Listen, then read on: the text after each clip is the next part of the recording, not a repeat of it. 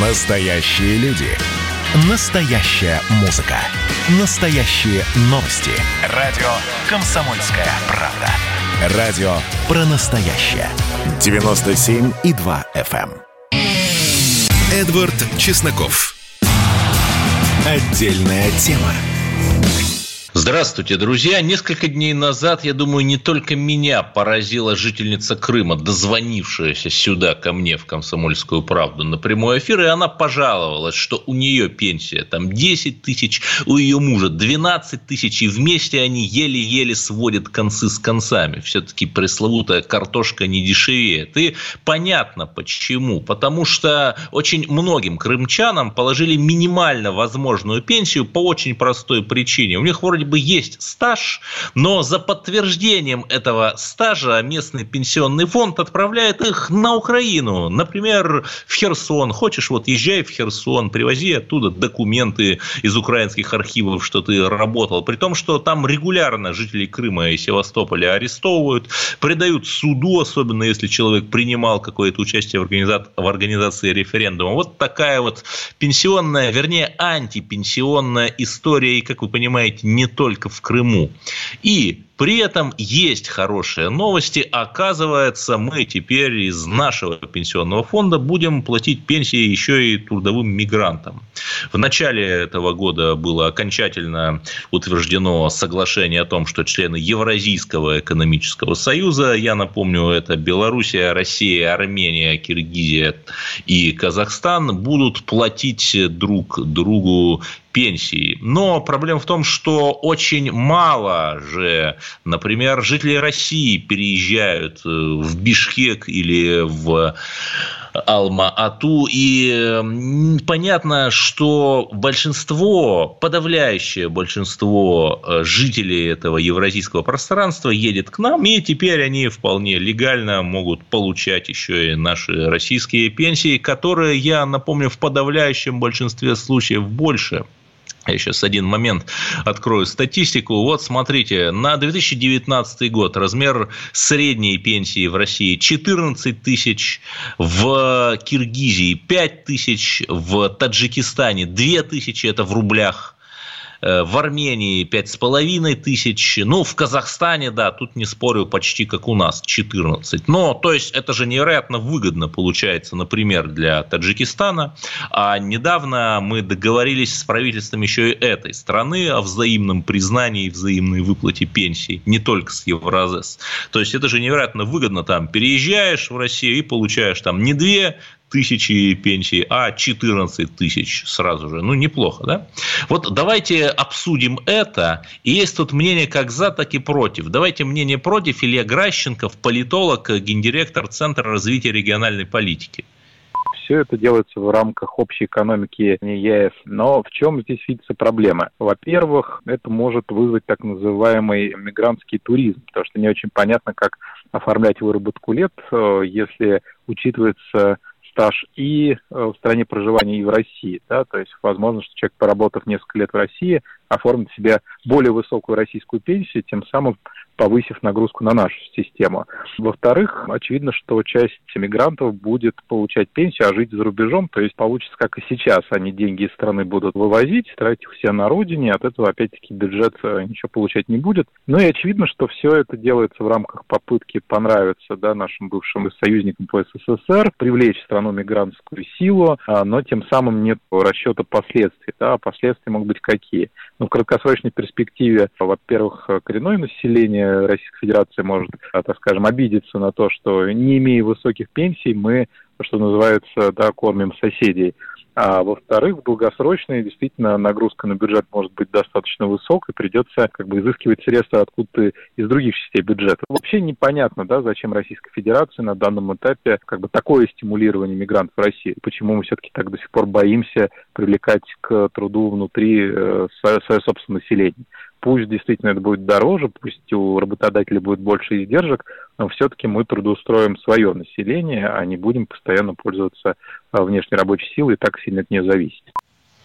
Но радио «Комсомольская правда» – это объективное и независимое радио. Мы знакомим вас со всеми спектрами мнений. И давайте послушаем мнение «за», противоположное. То есть у нас на линии Иосиф Дискин, ведущий эксперт Высшей школы экономики. Есть инициатива МВД, которая предлагает поменять правовой статус мигранта. Вместо разрешения на временное проживание установить статус виз, в том числе рабочие визы. И тогда мигранты, приехавшие в Россию по рабочим визам, они платят деньги в пенсионный фонд, социальные отчисления и так далее.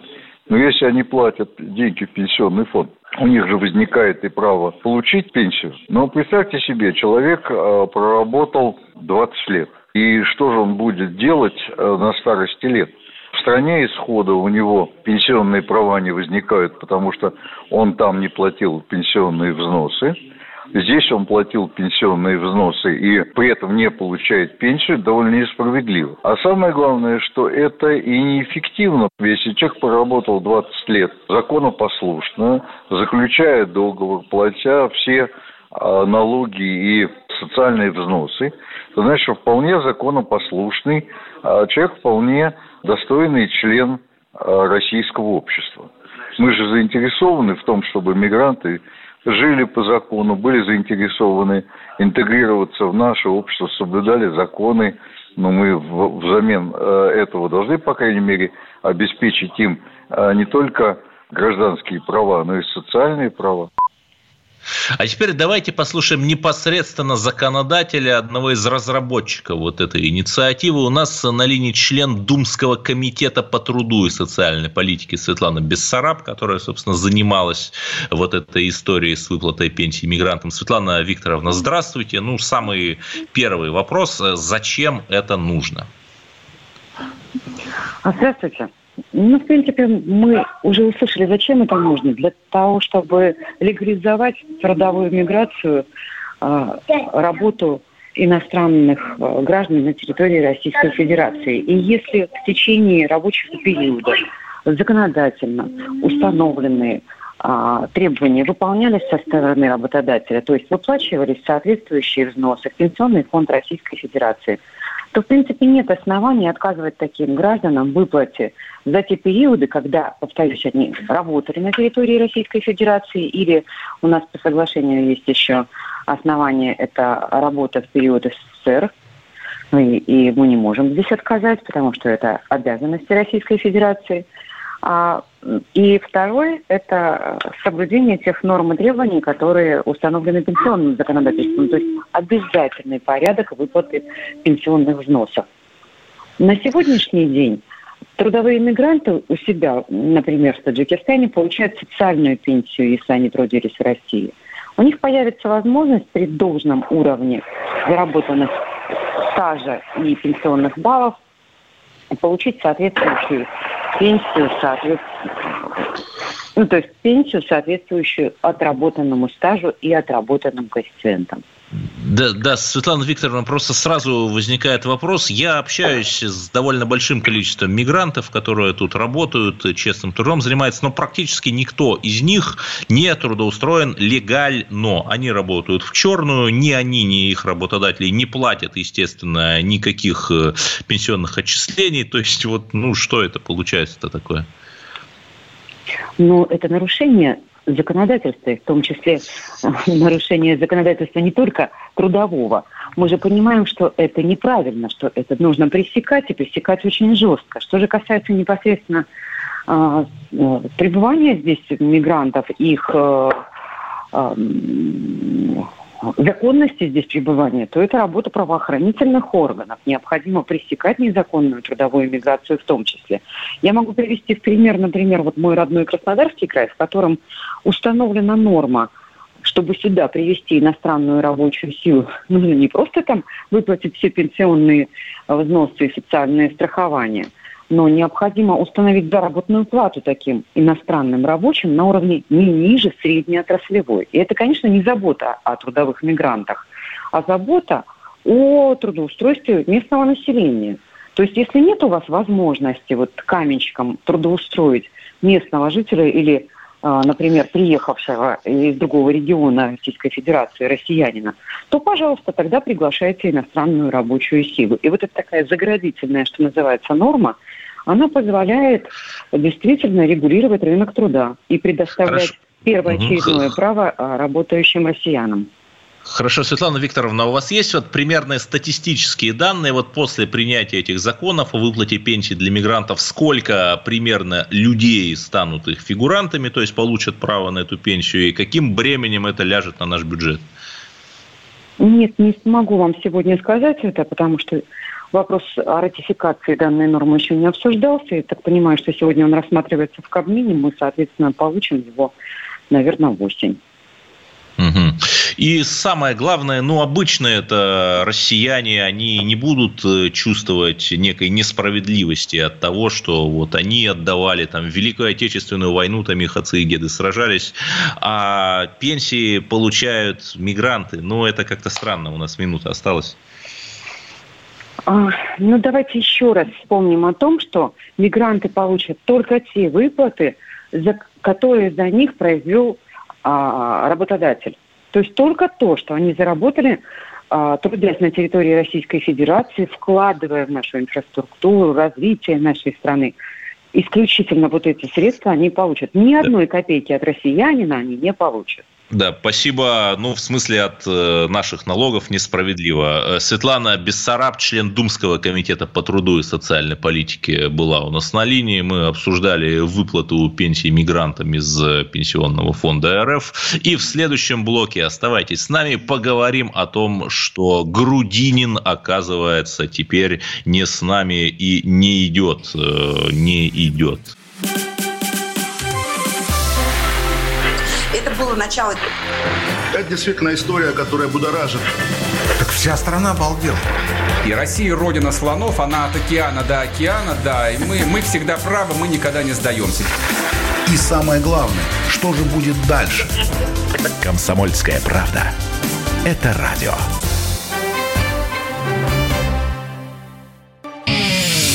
Эдвард Чесноков. Отдельная тема. Мы очень любим КПРФ, а многие не любят. Ведь э, мы все помним, как э, депутат Арашкин мел, вел какие-то очень мутные шашни с Навальным. Мы помним, например, чудовищную историю в Новосибирске, где мэр-коммунист, как там попытались устроить наш русский БЛМ после того, как милиционер, ППСник, полицейский, случайно, да, мы его не оправдываем, застрелил э, представителя диаспоры в ходе проверки документов на дороге. Мы все это помним, но три года назад мы даже, скажем так, слегка забавляясь такой легкой усмешкой смотрели на то, как э, коммунисты пытались освежить свои ряды, вывести нового человека, незапятнанного, абсолютно такого молодого, конечно же, и 60-летний на сегодняшний день Павел Николаевич Грудинин, человек э, рублевый и, в общем-то, даже и долларовый миллионер,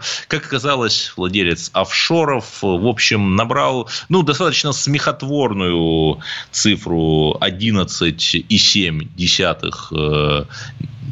процентов голосов на президентских выборах. То есть даже протестный электорат аккумулировать не смог, хотя, казалось бы, у КПРФ на этом есть соответствующий опыт. И вот сейчас Павла Николаевича включили в федеральную тройку КПРФ на предстоящих выборах в Государственную Думу, но не получилось. ЦИК субботу снял, эм, отменил его регистрацию по очень простой причине. У господина Грудинина оказался офшор.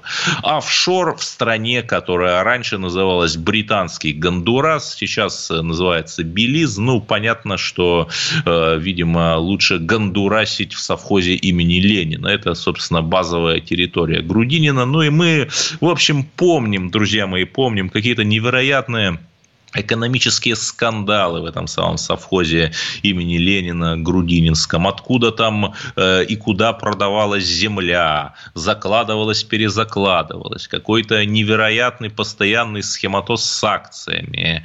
Очень, ну, еще раз, да, наверное, не нужно там э, сейчас уподобляться Андрею Малахову и изучать вот этот вот э, семейный жизненный путь э, Павла Николаевича, но опять-таки вот развод какой какой-то вот скандал, когда они делили активы с женой, в общем, так, как даже британские, эм, ну, вориши не делят их.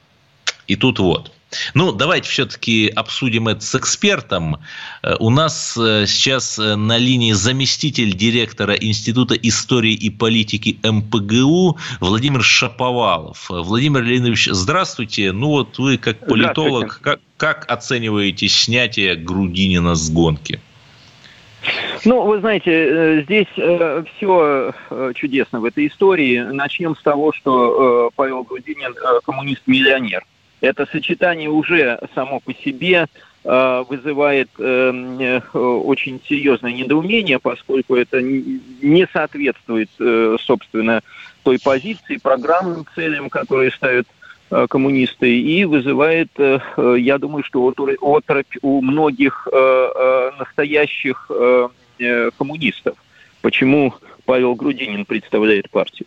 А, во-вторых, мы, э, собственно, помним о том, что история с а, а, счетами, э, с акциями, она не сегодняшнего дня. И, э, собственно, на то же самое Павел Грудинин напоролся еще в 2018 году. Следовательно, возникает резонный вопрос, если такое количество скандалов было три года назад, и, естественно, это Э, было в фокусе внимания всей страны, и само собой разумеется, что такого не должно быть. Э, очевидно, за прошедшее время можно было извлечь уроки и каким-то образом, э, собственно, решить эту проблему для того, чтобы не выступать, так сказать, уязвимым звеном. Тем не менее, это сделано, очевидно, не было. И а, таким образом, э, история повторилась, история повторилась а, в самом неприглядном виде, поскольку за прошедшее время, а, кроме того, были приняты поправки в Конституцию, которые однозначно трактуют, собственно, любую зарубежную собственность как несопоставимую с статусом политика федерального масштаба, это, собственно, не только федерального масштаба. И вот здесь э, такой казус – а, поэтому в данном случае вопросы, наверное, прежде всего к самому Павлу Грудинину. Что касается Центра сберкома, то в данной ситуации он действовал абсолютно по закону. И, а, в общем-то, я хочу еще раз подчеркнуть, что а, это, собственно, Павел Грудинин виноват, это не какие-то внешние силы в данном случае воздействовали на него и сняли его с выборов, а это Э, ситуация, в которой целиком и полностью его собственная вина в том, что он э, э, вышел на выборы с таким, в общем-то, не очень хорошим бэкграундом для себя.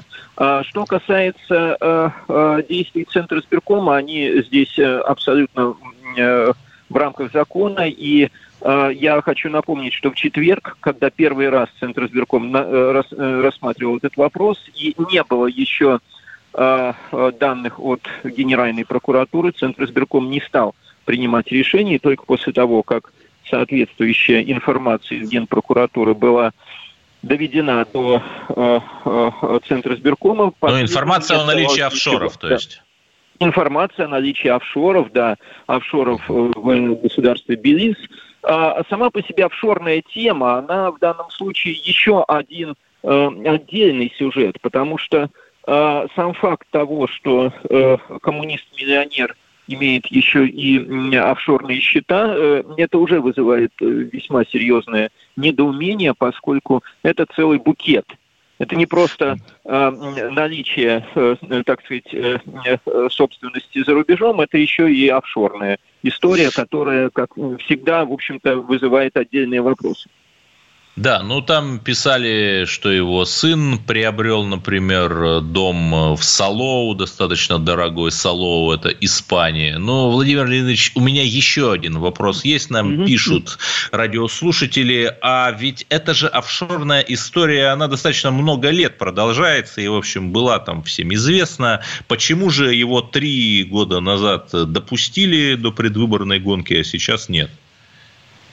Ну, э, э, там все-таки э, в 2018 году, насколько я помню, эту историю, его допуск сопровождался специальным, так сказать, специальным решением, в рамках которого было доведено до сведения избирателей вся эта история.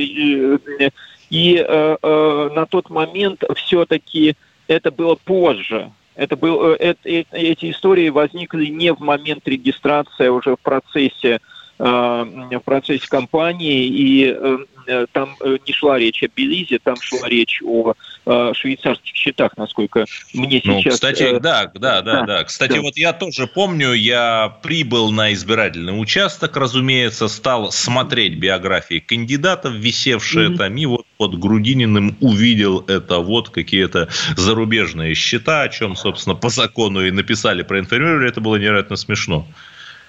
Ну а потом, что касается вот этой белийской истории, ведь она стала достоянием э, э, публики э, по э, э, инициативе его бывшей жены, которая, собственно, и разоблачила эту историю, разоблачила Павла Грудинина, подала иск, ее адвокаты, э, э, э, собственно, стали э, развивать эту историю, и э, изначально ведь позиция Грудинина состояла в том, что он э, э, э, избавился от этих акций, но на самом деле, как выяснилось, это не соответствовало действительности, поскольку речь шла, насколько я помню, о том, что он приостановил, но не ликвидировал эту свою собственность в Белизе. Поэтому данная история, она не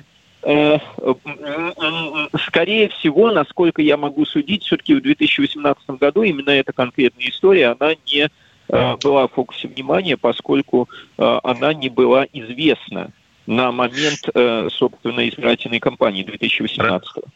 Хорошо, ну, в общем, очевидно, что коммунисты получают все новые пробоины.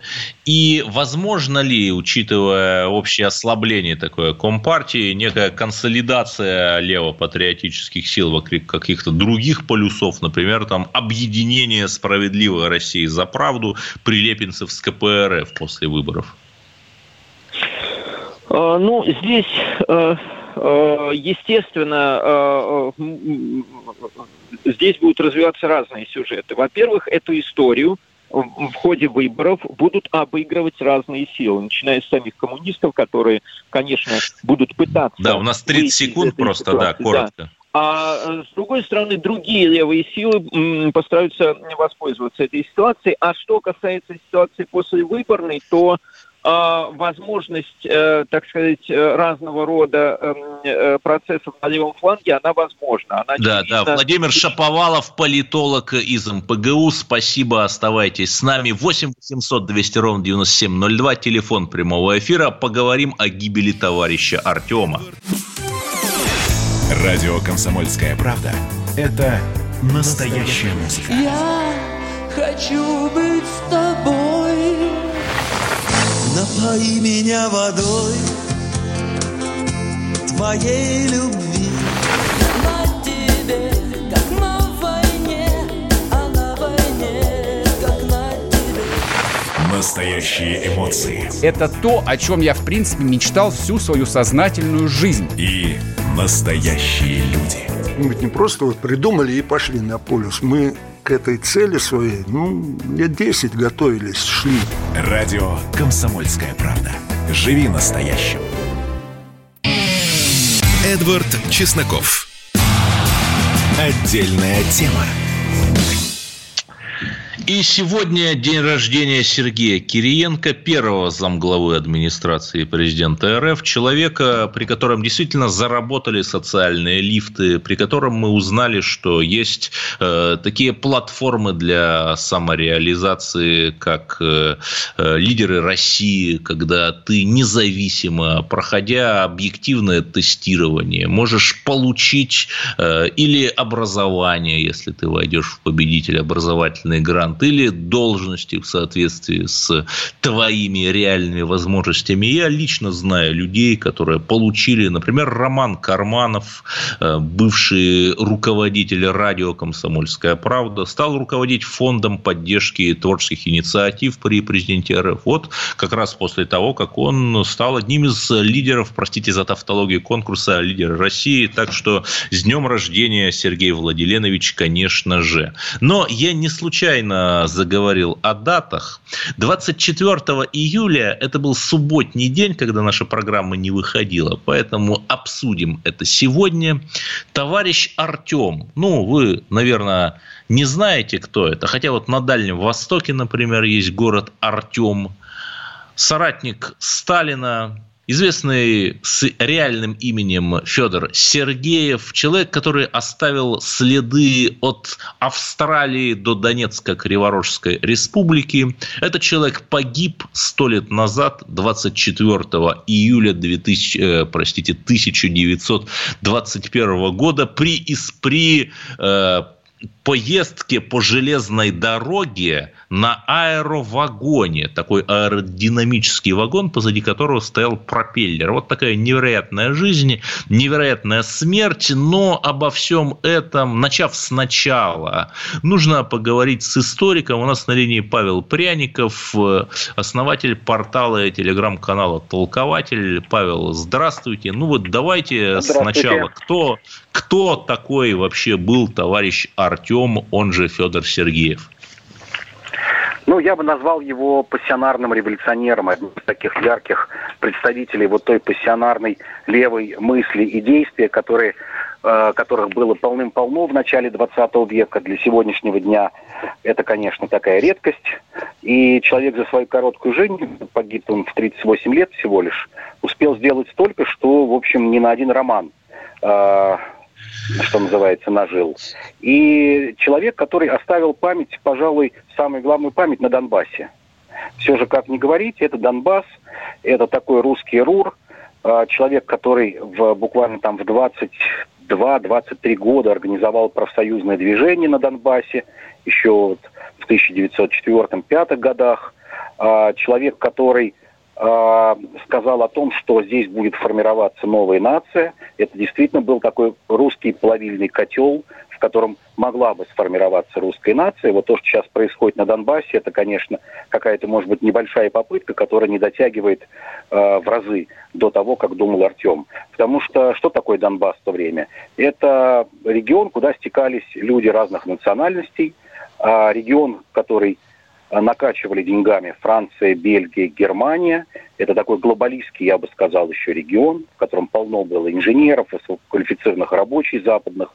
И вот в этом плавильном котле а, товарищ Артем думал действительно создать донбасскую нацию. И это, пожалуй, вот я бы сказал, самый яркий пример, который, э, ну, я бы сказал, самый ну, большое действие, которое э, товарищ Артем оставил после себя. Но вы говорите о Донецкой Криворожской республике. Да, да.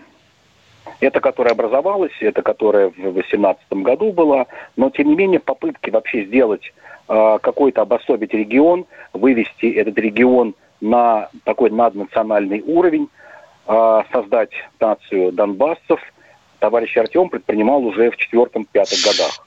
Нет, ну мне-то казалось, действительно... да, простите, пожалуйста, что перебиваю, но мне-то казалось, что это был скорее ответ на украинский национализм. То есть они же там сражались с Центральной Радой и украинскими националистами и, собственно, хотели вот вывести этот э, русский регион вот из-под Петлюровщины той же.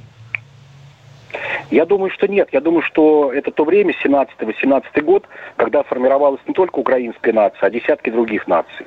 Когда действительно были сброшены вот эти оковы царского режима, когда а, появилось национальное самосознание не только у украинцев, но, пожалуй, даже и у русских. Если мы помним, все же Российская Республика образовалась с осени 17 года.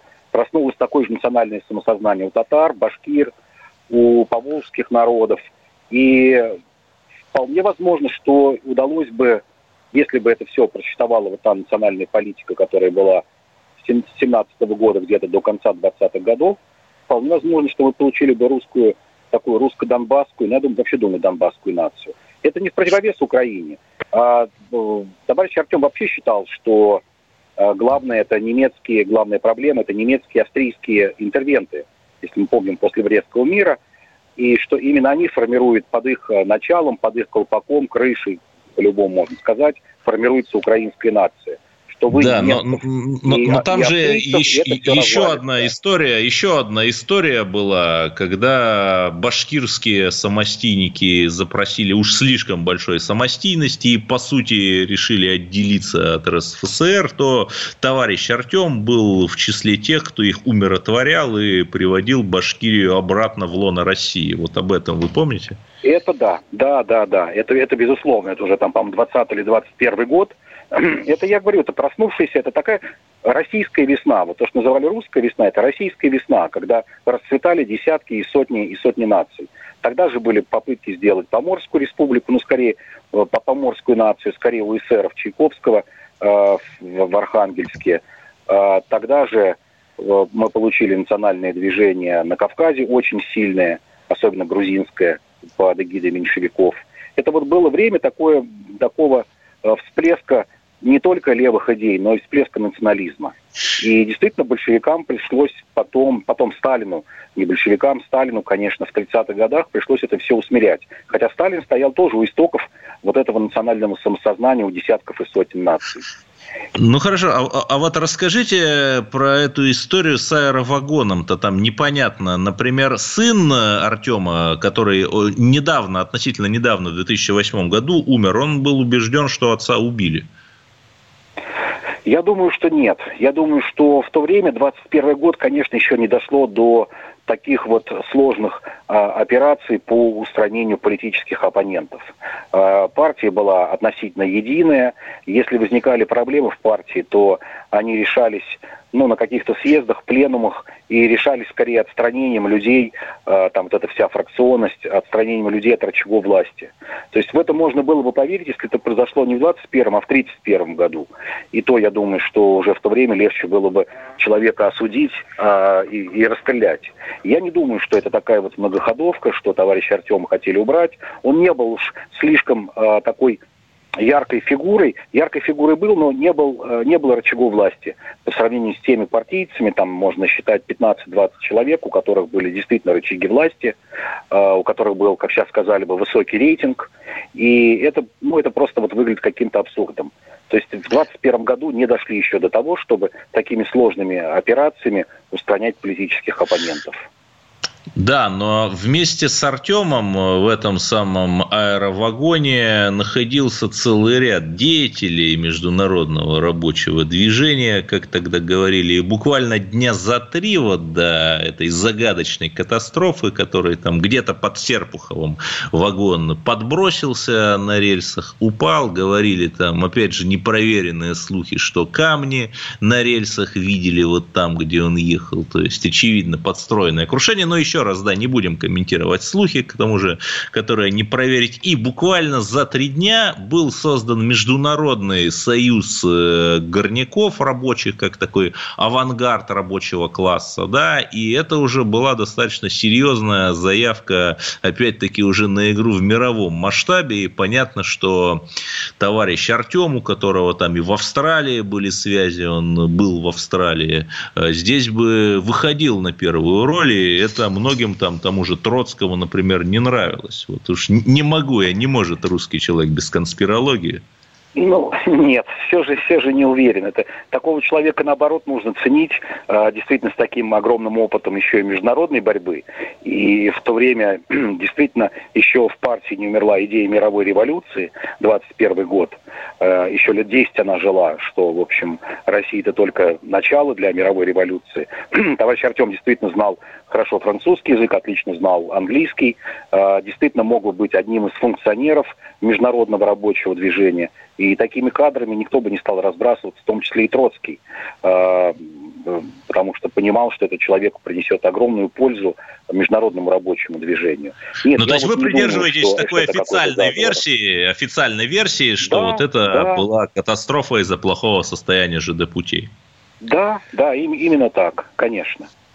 Спасибо, версии, да. да, спасибо. С нами был историк Павел Пряников, который рассказал нам о столетии гибели товарища Артема. Ну и самое главное, «Комсомольская правда» – это свободное радио, где выступают носители правых взглядов, левых взглядов, как мой уважаемый собеседник, которого вы только что слышали. И вы также, когда Павел Пряников рассказывал о пробуждении всевозможных наций, вы могли наблюдать воочию что происходило и может произойти после, после в случае краха сильной центральной власти. В России полная фрагментация, полное раздробление, создание марсианской свободной республики кого-то, кого-то где-нибудь еще на территориях исторической России. В общем, надо нам, конечно, этого не допустить. Вернемся через пару минут. А вот о чем люди хотят поговорить, пусть они вам расскажут, о чем они хотят поговорить. Здравствуйте, товарищи! Страна служит! Вот я смотрю на историю всегда в ретроспективе. Было, стало. Существует человек, который поставил перед собой цель, да, и сделал то, что сегодня обсуждает весь мир. Комсомольская правда. Это радио. Эдвард Чесноков. Отдельная тема. И 8 800 200 ровно 9702, телефон прямого эфира. Позвоните и скажите, что вы думаете об идее наших чиновников изымать загранпаспорт у злостных неплательщиков долгов, налогов и чего угодно. Готовы ли вы расстаться с загранпаспортом, если, например, вы просрочите, просрочите оплату алиментов на 10 тысяч рублей? Давайте поговорим об этом. И у нас на линии эксперт эксперт Мария Ярмуш, адвокат, специалист по гражданскому международному праву. Э, Мария Михайловна, вот странно, Раньше за долги в налоговой системе просто не выпускали из страны. Зачем еще и загранпаспорта теперь изымать? А вы знаете, это даже очень хорошо. А, это гарантия того, что гражданин, которому ограничен временно выезд Российской Федерации, не пойдет и не потратит свои деньги, которые он не хочет заплатить э, кредиторам по решению суда, но хочет, тем не менее, поехать куда-нибудь отдохнуть, погреть косточки где-нибудь в Турции, в Греции, и купит путевочку, купит, э, оплатит билеты, а потом его на границе, да, на паспортном контроле остановят. А здесь, получается, вот это нововведение обязывает приставов, когда они ограничивают должникам, не плательщикам, не исполнителям решений выезд, обязывают уведомить гражданина, предложить ему сдать свой паспорт. То есть это гарантия, на самом деле, а, прав гражданина не сделать лишние расходы и не быть остановленным там на паспортном контроле где-нибудь Шереметьево, чтобы прогорела вся путевка и пропали билеты. Поэтому ничего не меняется. При этом э, мы должны все помнить, что судебное решение, вступившее в законную силу, нужно исполнять, алименты нужно платить. Если у вас есть какие-то долги, и суд признал, что вы должны эти долги вернуть, вы должны найти средства средства и долги вернуть, а дальше уже ехать, отдыхать, э, ехать за границу, искать новую работу, устраивать свою личную жизнь, все, что вы хотите. Но при этом это гарантия всех других, кто выиграл решение суда, да, кто выиграл в суде, кто получил э, положительное решение суда и не могут со своих должников получить деньги. Это наша всем э, гарантия того, что судебная система работает, и э, нарушенные права, которые защищены судебным решением, будут, в общем-то, нарушенное право будет э, восстановлено, и э, деньги будут, в общем-то, э, возвращаться кредиторам, кто их э, должен получить по решению суда. Давайте будем говорить, что это гарантия того, что власть в стране будет э, судебная власть. Да, это хорошо, но готовясь к эфиру, я посмотрел, а сколько жителей России располагают загранпаспортами. Оказалось, ну, относительно немного. 28% россиян имеют загранпаспорта. Причем самое забавное, хотя либеральная оппозиция уверяла нас, что после новой холодной войны с марта 2014 года все как-то сразу же озаботились мигрантскими настроениями, но за последние 7 лет эта доля людей, которые имеют загранпаспорта, даже не увеличилась. То есть не кажется ли вам, что отлично, да, 28% должников мы тем самым получаем, блокируем, получаем новые возможности давления на них, но оставшиеся 72, что делать с ними? Вы знаете, ну, наверное, людям, которые не могут вернуть деньги, надо давать э, в долг. И не надо давать кредиты, и не надо давать касается и э, финансовых организаций, э, кредитных финансовых организаций, это касается и других граждан, чтобы не получилось так, что у человека ничего нет, он может себя объявить банкротом, и, в общем-то, все эти долги будут списаны, даже несмотря на то, что есть судебные решения о взыскании. Э, дело в том, что временное ограничение на выезд за пределы Российской Федерации – это как одна из форм принуждение должника исполнить судебное решение. Ну а дальше в законе прописаны разные разные совершенно возможности судебных приставов, как обязать должника исполнять судебное решение. Я не буду их все перечислять. Это и да, в каком-то, в каком-то провинциальном городе, Но... там их физиономии ага. злостных неплательщиков за, за ЖКХ распечатывали на билбордах муниципальной рекламы, чтобы все видели. Ну, после скандала, правда, прекратили. Ну да, это, конечно, нарушение. Но при этом, знаете, все-таки надо понимать, что в стране, если судебные решения исполняются, и люди не просто считают, что судебное решение какая-то бумажка, все-таки это обеспечение правопорядка и гарантия защиты нарушенных прав всех нас. Поэтому да, я всегда ну... за то, чтобы судебные решения исполнялись. Да, но я не думаю, что там, если у человека изъять загранпаспорт, то он там э, как-то сильно решит заплатить налог. Я думаю, что нужны радикальные меры, например, запретить должникам покупать билеты на самолеты. Ведь это же все равно единая система, да, запретить им покупать билеты на поезда. Ну, сильнее ограничивать их права, нет? Вы знаете, наверное, нет, потому что, может быть, он поедет э, на этом самолете навестить свою а, больную маму, или поедет а, трудоустроиться где-то, где ему дадут работу, потому что некоторые люди не платят не потому, что они не хотят платить, а потому что у них такая жизненная ситуация. В том числе не могут заплатить долги по алиментам. Потеряв работу, а, человек ну, ему насчитывают, а, например, там у него на одного ребенка одну четвертую взыскали, и он потерял работу, а пристав будет каждый месяц насчитывать среднюю заработную плату а, по данному региону с этого человека. Поэтому, может быть, и купить билет – это единственный его шанс расплатиться с долгами. Поэтому здесь, конечно, в законе не так уже э, все меры давления на должников хорошо прописаны, и изъятие паспорта – это только, наоборот, гарантия э, должнику, что он не потратит тратит лишние деньги, будет знать, что ему ограничили выезд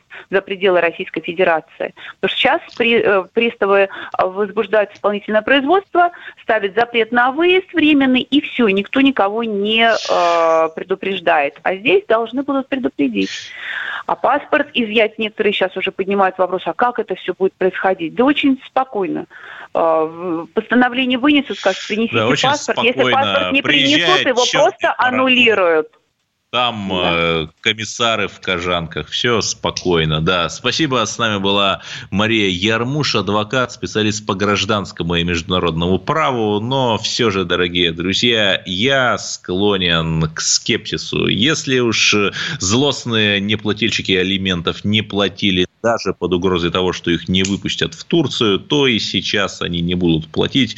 Нужны едкие лекарства, нужны жесткие меры. Например, создать сайт, где все их имена можно было бы увидеть. Да, вы скажете, что такой уже есть, Федеральная служба судебных приступов, но нужно больше, прямо с регалиями. В общем, э, нужно нам бороться с неплательщиками, конечно же, и нужно с ними бороться. Это было радио «Комсомольская правда». Слушайте нас и о новых русских победах узнаете первыми. Эдвард Чесноков. Отдельная тема.